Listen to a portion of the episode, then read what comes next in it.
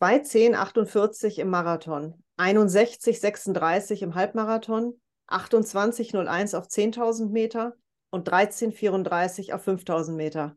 Ich bin Kerstin Türmer, herzlich willkommen bei Sport und Business. Mein heutiger Gast ist vierfacher deutscher Meister und hat sich den Titel auf unterschiedlichen Strecken erlaufen. Über 10.000 Meter, Halbmarathon und Cross-Mittelstrecke. Er ist die Olympianorm im Marathon gelaufen und er hat 2022 bei der Europameisterschaft die Silbermedaille im Marathon mit dem deutschen Team gewonnen. Einer der besten Läufer, die wir aktuell in Deutschland haben. Herzlich willkommen, Simon Boch. Dankeschön. Schön, dass ich da sein darf. Schön, dass wir uns treffen. Vielen Dank, lieber Simon. Ich freue mich natürlich riesig. Die Hörer wissen das, mein Lieblingssport. Also geht es mhm. natürlich ums Laufen und um dich. Hast du heute denn schon trainiert und was hast du gemacht? Äh, ja, ich war tatsächlich heute Morgen schon 30 Kilometer laufen. Äh, Mittwochs ist immer so unser Tag, wo wir länger laufen. Ähm, haben wir eigentlich einen schönen profilierten Lauf gemacht. Ähm, ich glaube, wir hatten 430 Höhenmeter, ähm, also viel, viel hoch und runter. Genau. Wow, 30 Kilometer vor dem Frühstück. Bist du nüchtern los oder isst mm, du vorher was? Nee, ich, äh, ich esse immer ein bisschen was. Also heute Morgen zum Beispiel einfach eine Tasse Kaffee, zwei, zwei Scheiben Brot. Genau. Und dann so ein bisschen, bisschen Stretching zum Warmwerden und dann sind wir jetzt heute 9.30 Uhr losgelaufen. Und ja, also es ist, äh, ich komme ja auch gerade von aus Kenia und ja, hier ist schon zapfig, ist schon kalt. Auf jeden Fall, bei uns waren heute Morgen minus 6 Grad, also. Ja, bei uns war es, war es ähnlich. Ich glaube nicht ganz, glaube ich, minus 4 oder 5 oder so, aber auf jeden Fall kalt. Ja. Was hast du dabei auf so einem 30er an Getränken oder Verpflegung oder gar nichts? Ähm, Im Prinzip äh, habe ich jetzt heute Morgen zum Beispiel den, den Buffer getrunken. Den, den trinke ich eigentlich nochmal so eine halbe Stunde vorm Laufen. Und dann halt hatte ich jetzt heute Morgen, äh, hatten wir jetzt keine äh, direkte Verpflegung mit, mit, dem Auto. Normal fährt äh, der Kurt noch mit. Ähm, aber diesmal haben wir uns quasi selber verpflegt. Da habe ich dann einfach drei Gels, äh, wo ich mir in die Hose stecke.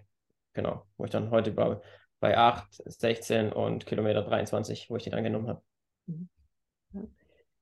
Ich habe es gesagt im Intro, du bist Marathon-Olympianorm gelaufen. Das war ja schon eine Sensation oder ist, vor allem weil die Bedingungen in Dresden damals, sagen wir mal, sehr speziell waren. Es war kalt, du warst alleine, verlassen von deinem Tempomacher und es war auch noch dein Marathon-Debüt. Wie hast du diesen Lauf bewältigt?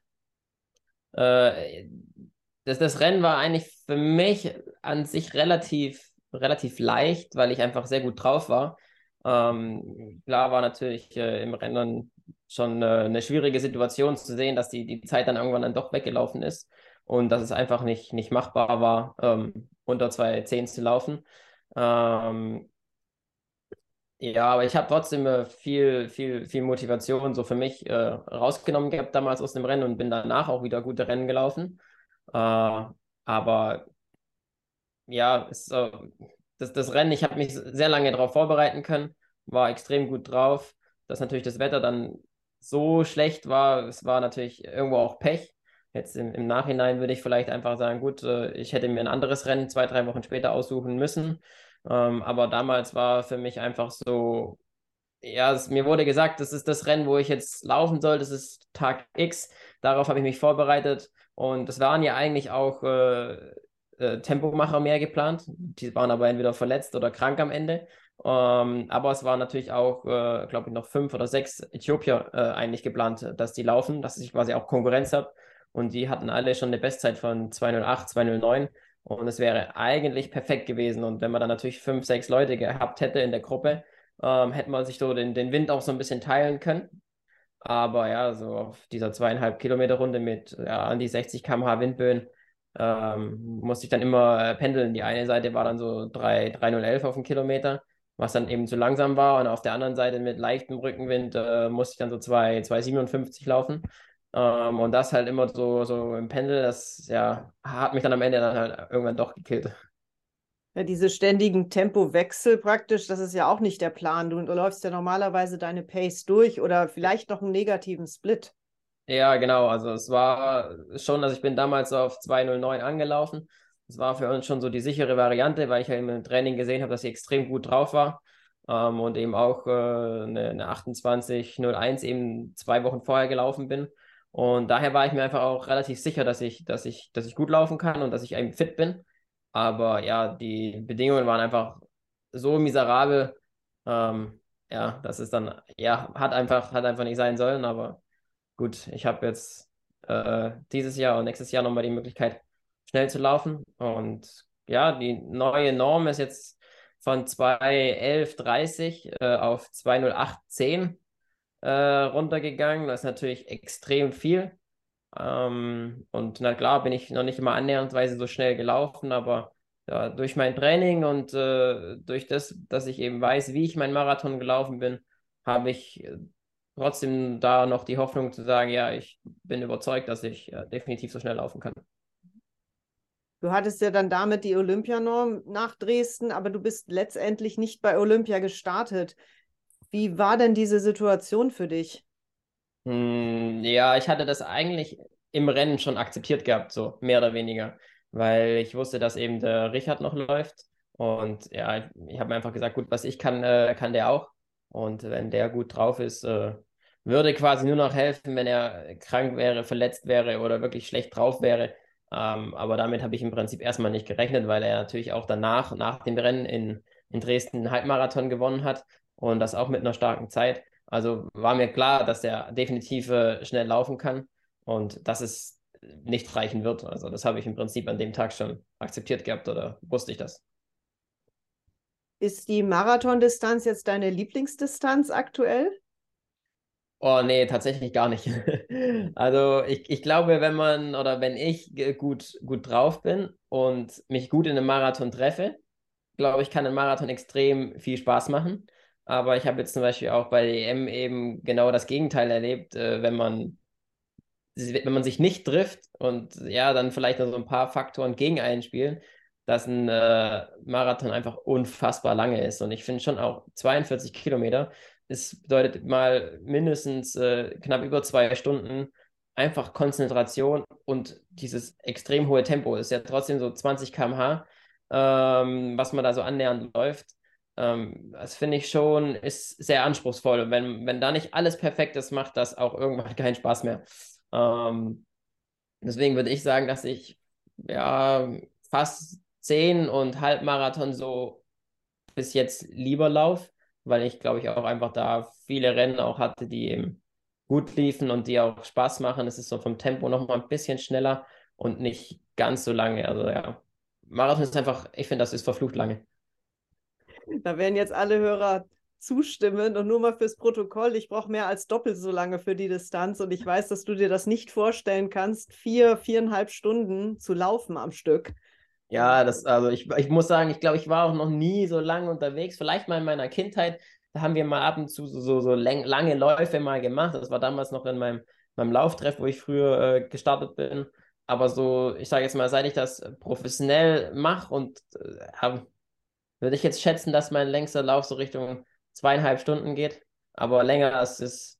Also ich habe auch vor jedem Respekt, der so einen Marathon finisht in vier, fünf, sechs Stunden auch. Also es ist, ist schon Wahnsinn. Und auch die tun sich ja irgendwie vorbereiten und äh, müssen auch extrem viel Zeit in so einen Marathon reinstecken und äh, dann auch noch Arbeit dazu. Also wenn man da einen, einen Volltime-Job hat und dann noch morgens ein, äh, laufen geht oder nach der Arbeit laufen geht. Also ich habe das mal eine Zeit lang in meiner Ausbildung gemacht. Das ist schon tough. Also das ist nicht ganz easy.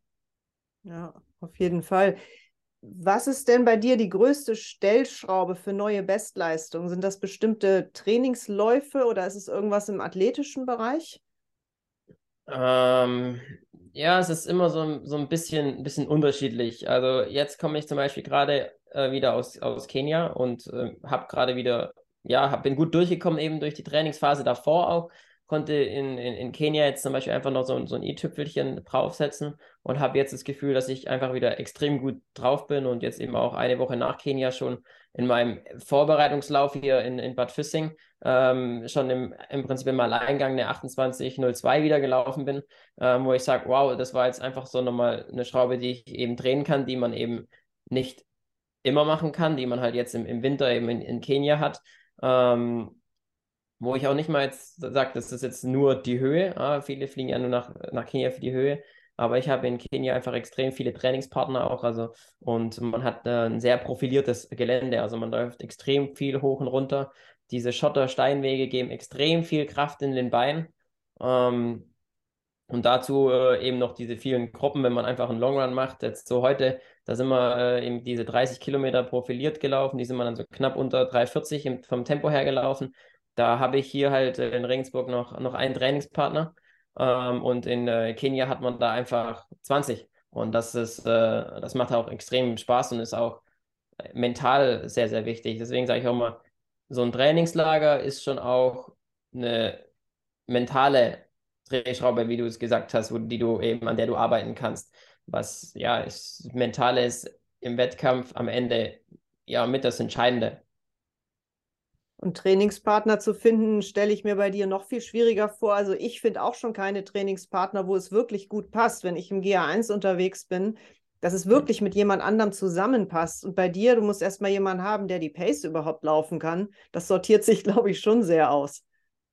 Ja, auf jeden Fall. Das ist nicht, das ist nicht ganz leicht. Ähm, ich sag mal, in Deutschland äh, äh, kennt man wahrscheinlich alle mit Vorname, die äh, so schnell laufen können.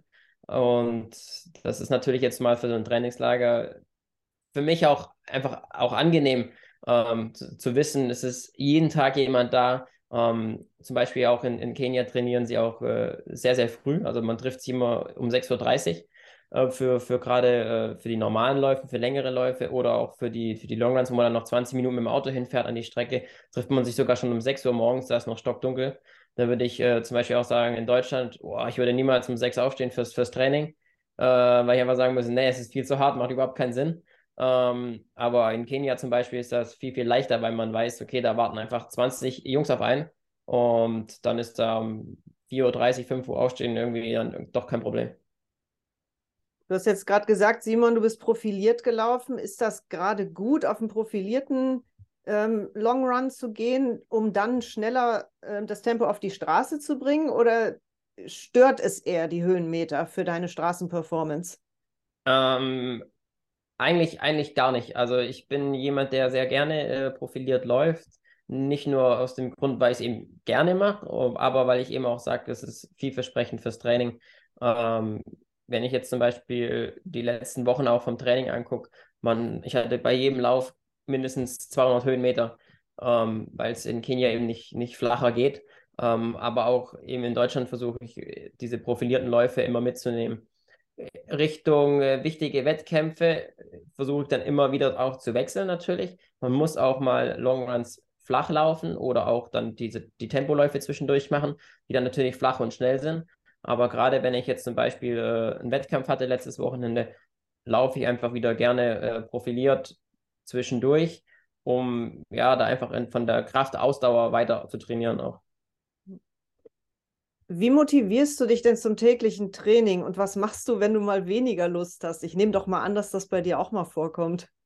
Ähm, ja, also klar, es kommt immer vor, dass man mal keine Lust hat. Vor allem in Phasen, wo man vielleicht merkt, es läuft nicht so gut, man ist nicht gut drauf. Ähm, ja, also ich versuche immer Trainingspartner zu finden, ähm, mit denen man dann doch mal laufen kann. Passe auch in den Phasen auch gerne mal mein Training an und laufe meistens langsamer, ähm, um jemanden trotzdem zu haben, weil ich finde, wenn man dann mal mit jemandem läuft und man irgendwie dann doch irgendwie Spaß hatte beim Laufen, dass dann die Motivation von alleine wiederkommt. Ähm, muss aber auch sagen, dass ich in harten Phasen, äh, wo ich weiß, ich habe trotzdem hart genug trainiert und ich mal wirklich kein, keine Lust habe, dass ich auch mal sage, gut, dann halt heute nicht.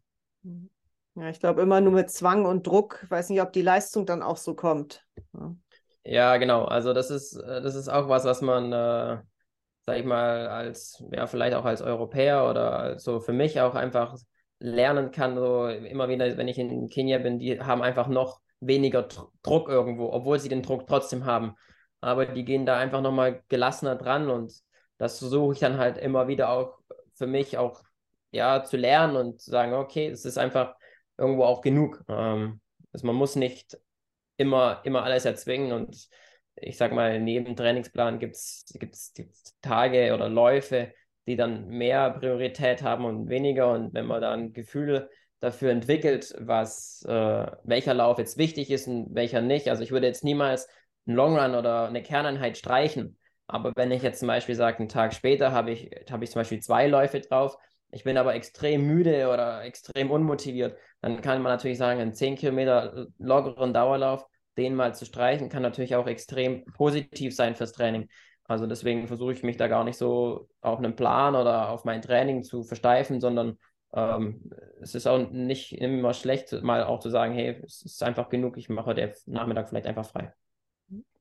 Wie viel Laufkilometer hast du so pro Woche? Also ich nehme mal an, du trainierst ja auch periodisiert sicherlich. Hast du überhaupt eine Off-Season, wo es wirklich mal ganz runter geht?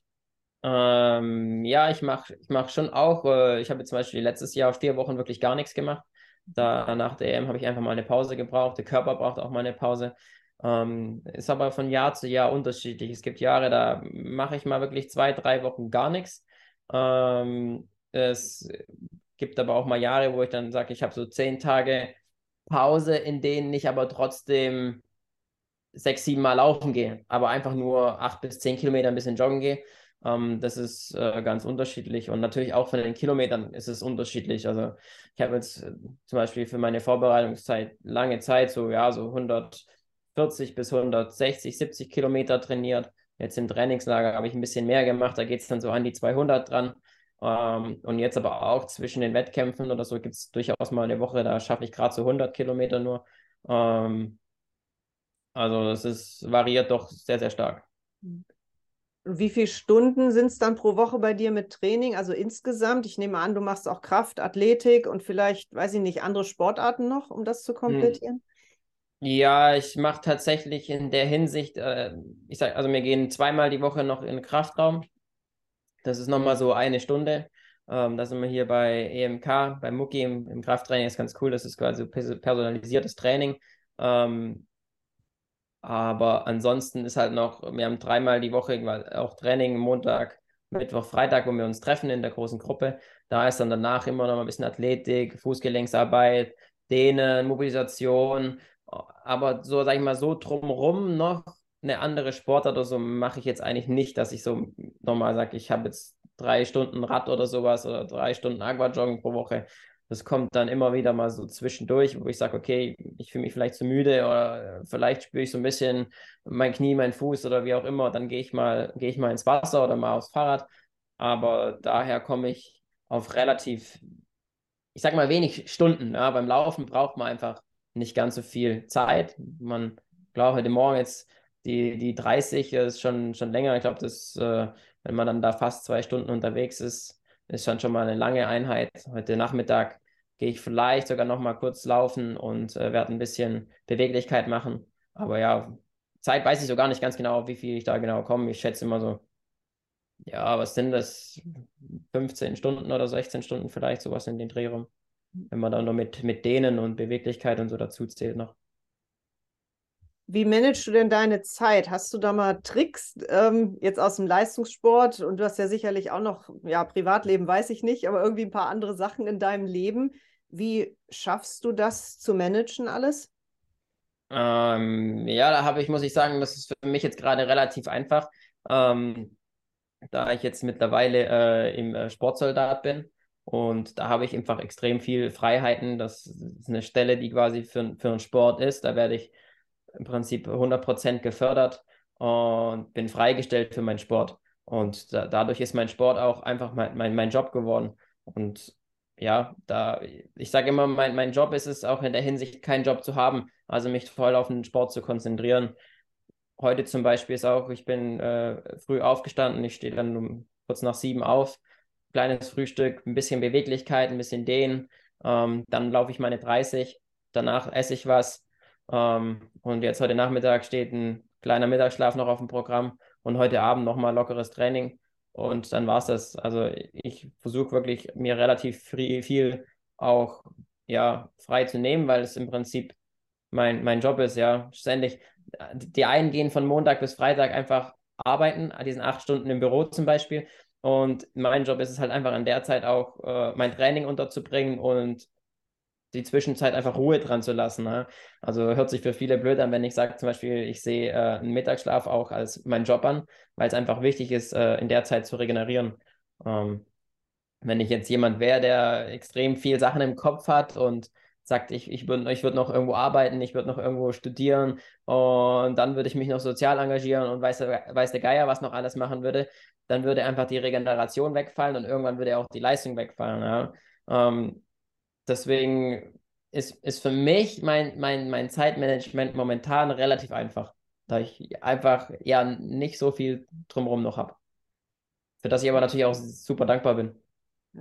Und die Regeneration, du hast es gesagt, ist natürlich super wichtig, um die Leistung zu fördern, zu erhalten, zu verbessern. Was machst du da noch? Ähm, Muskelpflege wahrscheinlich? Ähm, ja, genau. Also ich gehe äh, mindestens äh, einmal die Woche ähm, zu einem Physio. Ähm, da bin ich beim, beim Jan Keller zum Beispiel auch eben hier in, äh, in Regensburg. Der äh, versorgt mich da ganz gut. Da bin ich mindestens einmal die Woche. Ähm, da ist so, so mehr die Geschichten mit, mit, mit Einrenken oder wenn ich mal wirklich Schmerzen habe, wenn ich Probleme habe. Und tatsächlich seit äh, mein äh, neuer äthiopischer Trainingspartner äh, in Deutschland ist, äh, kommt der auch nochmal so einmal die Woche vorbei und massiert mich tatsächlich, ähm, macht einfach so ein bisschen die, die Muskelpflege. Der hat äh, seine, seine Trainingspartner früher in, in, in Äthiopien immer massiert. Und als ich mal irgendwie so ein bisschen Probleme hatte, ähm, hat er gesagt, ah, ist kein Problem, er kommt vorbei äh, er massiert mich. Und am Anfang habe ich nur so, ach ja, ja, du kannst schon mal vorbeikommen, kommst einfach so auf den Tee vorbei, aber brauchst mich nicht massieren. Das habe ich so irgendwie nicht, nicht so wirklich ernst genommen. Aber ja, irgendwie habe ich dann doch mal die, die Liege, mir eine Liege organisiert und habe jetzt auch äh, eine Physioliege gerade hier im, im, in, meinem, in meinem Wohnzimmer stehen. Und ja, einmal die Woche kommt der vorbei und äh, massiert mich wirklich eine Stunde und der kann das wirklich gut. Also der hat das nicht gelernt oder so, sondern er hat es einfach, weil er selber Läufer ist und ja, seine Trainingspartner ihm das früher immer gesagt haben, wie er das machen soll. Ähm, ja, finde ich, dass er das relativ gut macht und das ist so mal noch das eine, was ich eben viel mache, aber dazu äh, tue ich auch äh, regelmäßig Lymphen zum Beispiel. Ich tue dehnen, mobilisieren, äh, gerade Beweglichkeit machen. Klar, mit, mein Mittagsschlaf zum Beispiel gehört noch dazu. Ähm, und ja, ein großer Punkt ist natürlich auch äh, Schlaf, auch nachts. Also wirklich zu versuchen, äh, ich gucke eigentlich, dass ich so neun Stunden auch nachts schlafe, ähm, was natürlich auch super wichtig ist. Hm. Welches sind denn deine Geheimnisse, um dir Ziele zu setzen? Du hast ja nun schon super viel erreicht und ich denke, du hast noch große Ziele. Wie machst du das, dass du da auch erstmal die, die Ziele klar machst und dann auch dran bleibst? Ähm, ja, das ist ja im Prinzip dann auch einfach durch, durch Besprechen mit, mit, mit einem Trainer, was, was, was, was wollen wir. Man will natürlich immer irgendwie Bestzeiten laufen, man will immer schneller laufen. Es gibt äh, Olympia, es gibt Europameisterschaften, die dir natürlich so ein bisschen die Ziele auch vorgeben. Und ja, ich sag mal, der Terminkalender mit den, mit den Meisterschaften geben so erstmal die, die Ziele vor. Und ja, dadurch, dass ich auch einfach Bock auf meinen Sport habe, ich das brauche, dieses regelmäßige Rausgehen und Laufen, ähm, ist dieses Zielestecken relativ einfach. Wie gehst du dann mit Rückschlägen um? Also Stichwort Verletzungen. Und wie behältst du da den festen Glauben, dass du stärker daraus hervorgehst? Ähm, ja, ich war wirklich auch schon, schon, schon viel verletzt. Also ich war mal, glaube ich, sechs Jahre ähm, am, am Stück verletzt und man, man gerade durch Verletzungen oder durch, durch, durch Wettkampfniederlagen, ähm, man kriegt einen extrem großen Blickwinkel auf die ganze Situation so ein bisschen. Jetzt auch zum Beispiel bei mir jetzt nach der EM. Ähm, davor bin ich halt so stur mein Training gelaufen und habe eben ge gehofft oder gedacht, ich habe alles richtig gemacht. Aber wenn man dann doch mal äh, so böse daneben liegt, ähm, fallen einem so nach so, ein, so einer Niederlage zum Beispiel extrem viele Sachen auch auf. So, was hat man nicht mehr gemacht vielleicht? Was hätte man besser machen können? Was hat man verändert zu früher? Also mir sind extrem viele Sachen auf einmal aufgefallen, die ich akribisch ändern wollte. Und dadurch sage ich auch mal, wenn Leute äh, sagen, ja, man muss, man muss verlieren, um besser zu werden, dann ist da irgendwo schon viel dran, weil da lernt man einfach am meisten draus. Jetzt hatten wir es schon von unterschiedlichen Strecken. Jetzt bist du gerade im Marathon unterwegs. Funktioniert denn überhaupt Topleistung auf unterschiedlichen Distanzen? Ähm, Ja, man muss, irgendwann muss man trennen. Also man kann jetzt keine 1500 Meter und Marathon laufen, das funktioniert dann nicht mehr. Also ich äh, sage immer klar, so die, die, die Kurzstrecke, also 1800, 800 bis 1500 Meter, sowas passt zum Beispiel ganz gut zusammen. Oder natürlich die 1500 noch mit den 5000, das äh, funktioniert auch sehr gut. Äh, und äh, dann kommt wir von 10.000 Halbmarathon, Marathon, was eben auch äh, gut zusammenpasst. Und dann muss man eben von, ich sage mal so, aus einer Grundlage, muss man dann einfach abwägen, so wenn ich in mein intensives, mein spezielles Training gehe, was mache ich dann eben für Kerneinheiten? Wenn ich jetzt sage, ich würde jetzt mich mehr auf 10.000 Meter spezialisieren, dann muss ich natürlich die letzten zwei Monate zum Beispiel vor diesem Wettkampf natürlich mehr in diesem diese, dieses Tempo trainieren, eben mehr, keine Ahnung, zum Beispiel Einheiten wie äh, 10 mal 1000 Meter machen ähm, in dieser 10 Kilometer Renngeschwindigkeit oder wenn ich Richtung Marathon dann gehe, ähm, muss ich einfach äh, längere Einheiten machen, wie nochmal, keine Ahnung, äh, 15, 20 Kilometer äh, Läufe dann in dieser gewünschten Wettkampf-Pace.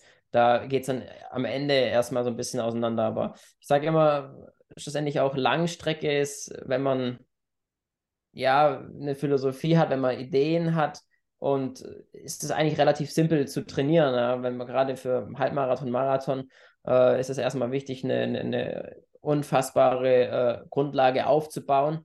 Und gerade so Temposachen sind relativ wenig Anteil und relativ spät auch erst vor einem Wettkampf. Also zwei Monate vorher, sage ich mal, reicht es mit, mit, mit Temposachen zum Beispiel anzufangen, wo ich zum Beispiel sage, ja, eine 1500 Meter oder eine 3000, eine 5000 vorzubereiten, ist doch ein bisschen, äh, bisschen schwieriger, weil man eben äh, das Tempo trainieren muss.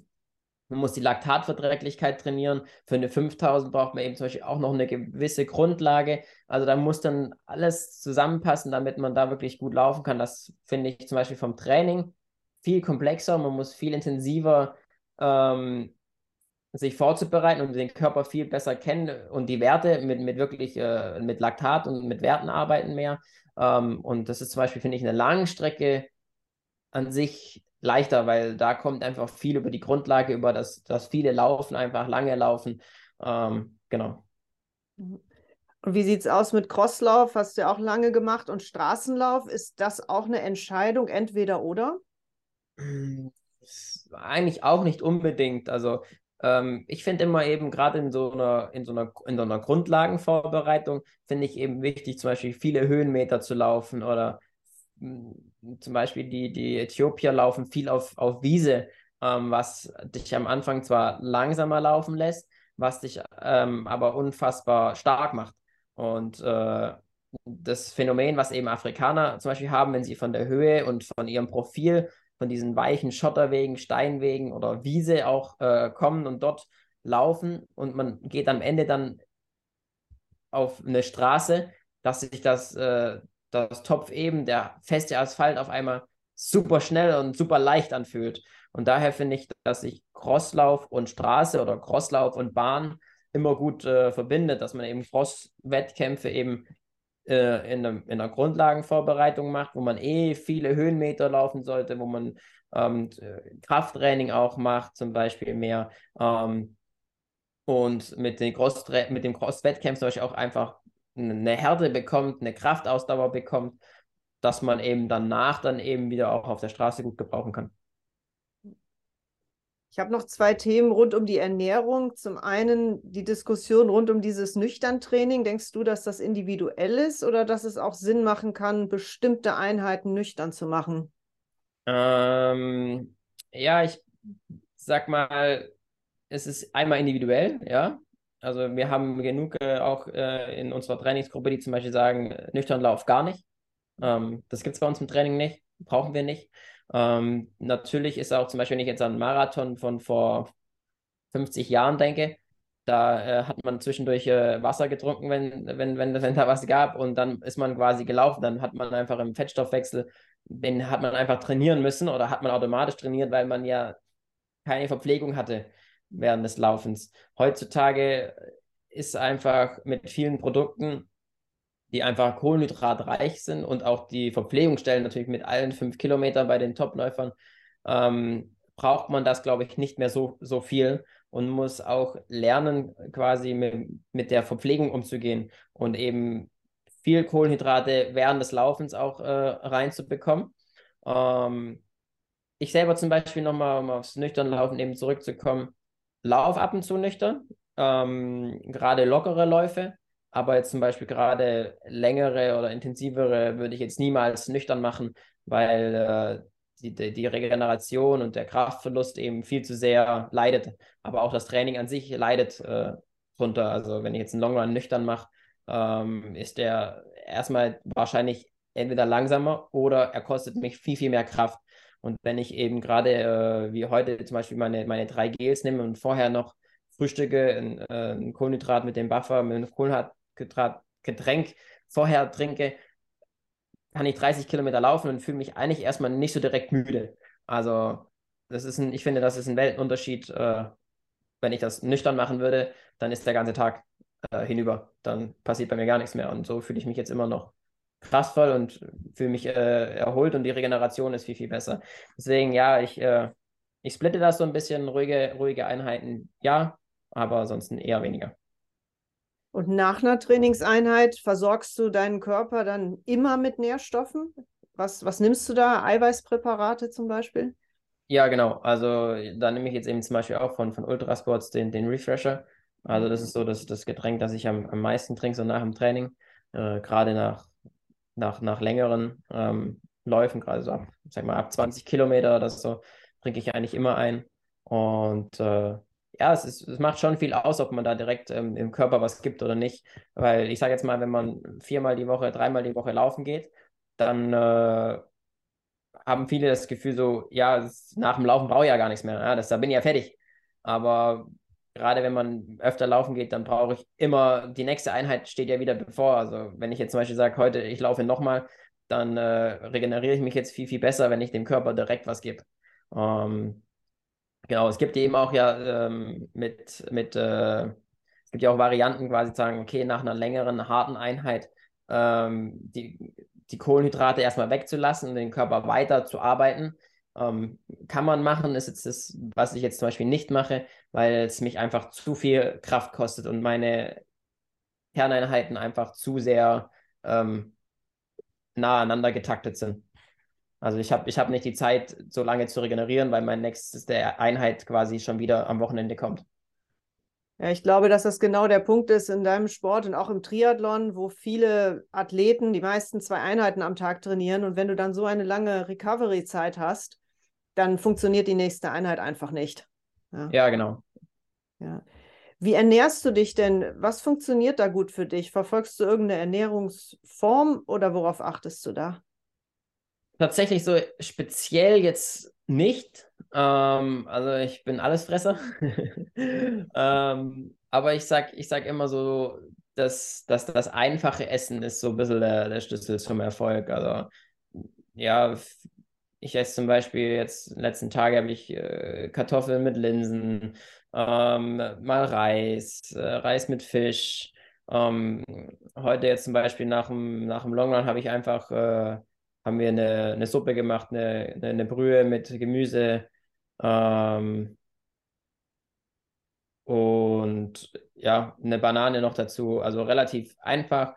Da glaube ich, mit sowas fährt man besser, wie wenn man jetzt dann sagt, zum Beispiel, ah jetzt 30 Kilometer gemacht, jetzt, jetzt gibt es erstmal einen Burger oder eine Pizza oder so irgendwie. Ähm, ist aber jetzt nicht so, dass ich jetzt zum Beispiel sage, wenn jetzt heute Abend meine, meine Jungs nach dem Training sagen, ey, wir, wir, gehen jetzt hier zusammen noch eine Pizza essen, dass ich jetzt sage, nein, das mache ich jetzt nicht. Also dann, dann gehe ich mit den, mit den Jungs mit und gehe natürlich auch äh, meine Pizza essen. Dann ist es auch mal nicht verkehrt, aber so die, die, das, das, das Basic, sage ich mal, was ich so zu Hause zu mir nehme, ähm, ist einfach relativ einfach. Obst, Gemüse und dann halt einfach, ja, äh, Vollkornnudeln, ähm, Vollkornbrot zum Beispiel noch. Und ja, einfach das, ich sage einfach, einfach Kartoffeln mit Bohnen, Linsen, Reis. Genau. Hört sich nach Lebensmitteln an. Das ist gut. Lebensmittel, die auch noch als Essen oder als Nahrung zu erkennen sind. Ja, also ja, ich, ich bin jetzt auch, auch, auch wirklich niemand, der da so, so, ja, so wirklich drauf achtet oder irgendein fancy Food oder sowas noch nimmt oder ja, einfach, einfach ausgewogen, gesund, äh, genau. Simon, was bedeutet denn Top Performance für dich persönlich?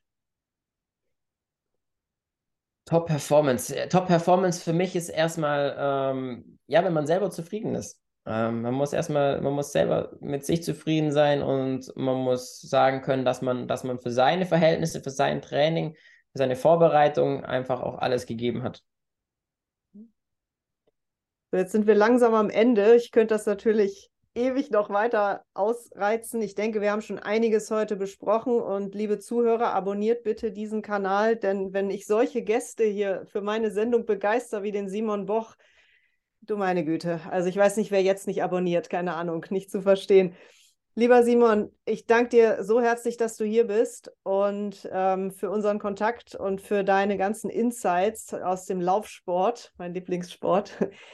Was hast du denn als große nächste Ziele jetzt noch vor Augen? Ähm, also das nächste Ziel ist jetzt äh, quasi in zwei Wochen äh, Barcelona. Da laufe ich jetzt einen Halbmarathon. Da ist mal das Ziel auf jeden Fall eine neue Bestzeit zu laufen. Und danach weiß ich noch so gar nicht ganz genau, in welche Richtung ich gehe. Vielleicht die deutschen Halbmarathonmeisterschaften. Und äh, der nächste Marathon steht wahrscheinlich erst wieder im äh, September in Berlin an.